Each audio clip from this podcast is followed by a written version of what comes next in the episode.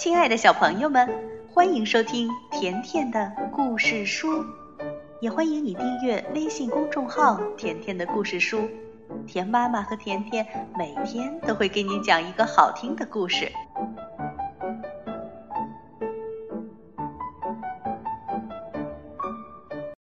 好朋友，这个故事的作者是来自德国的赫姆海恩。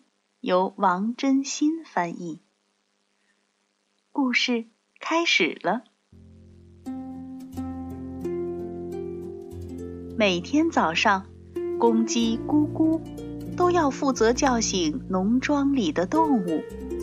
小老鼠强强和小猪波波都会在一旁帮忙，因为好朋友总是互相帮忙的。然后他们会骑上脚踏车，从农庄出发，一起到晨光里兜风。无论这路有多么颠，山有多么陡，弯道有多么曲折，水洼有多么深，都阻挡不了他们。有一天，他们在村里的池塘边捉迷藏。小老鼠强强躲在芦苇丛里时，发现了一艘旧船。他们三个便立下共同的志愿，要成为海盗，因为好朋友总是一起做决定的。小老鼠强强掌舵，公鸡咕咕张开翅膀扬起了帆，小猪波波充当软木塞。堵住了船底的破洞，他们就这样在宽阔的水面上航行冒险。一天下来，他们觉得自己变得更大胆、更勇敢了。他们呀，征服了整个池塘。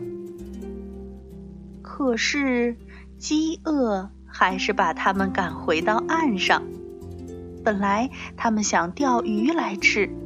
可是肚子咕噜咕噜叫得好大声，把鱼都吓跑了。于是，三个好朋友只好去采樱桃。他们把采到的樱桃分着吃，一颗分给小老鼠强强，一颗分给公鸡咕咕，两颗分给小猪波波。就这样一直分下去。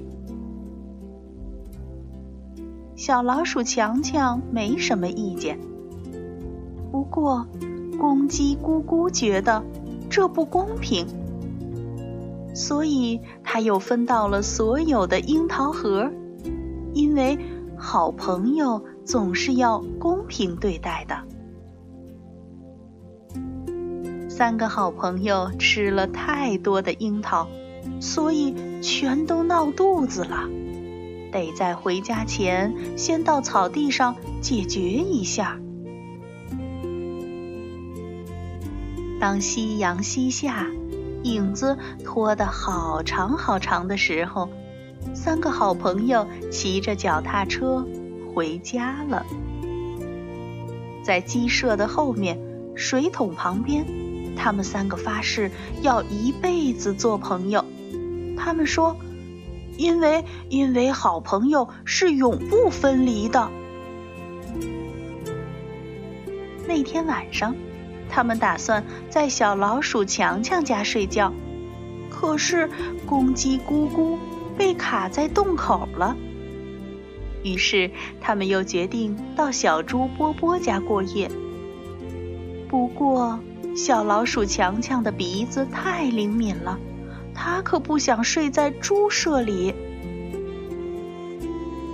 最后，公鸡咕咕提议到鸡舍的木杆上睡觉，可是木杆断了。三个好朋友只好互道晚安，各自回到了自己的床上去。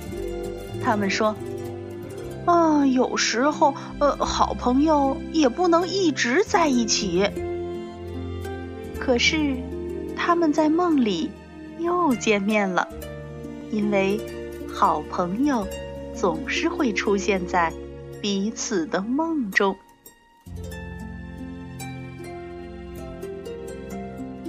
这就是关于好朋友的故事。小朋友，你有没有最好的朋友呢？那他会不会出现在你的梦里呢？你可以通过微信告诉田妈妈。好啦，今天的故事就到这儿了。如果你想收听甜妈妈讲的更多故事，那就来订阅微信公众号“甜甜的故事书”。再见吧。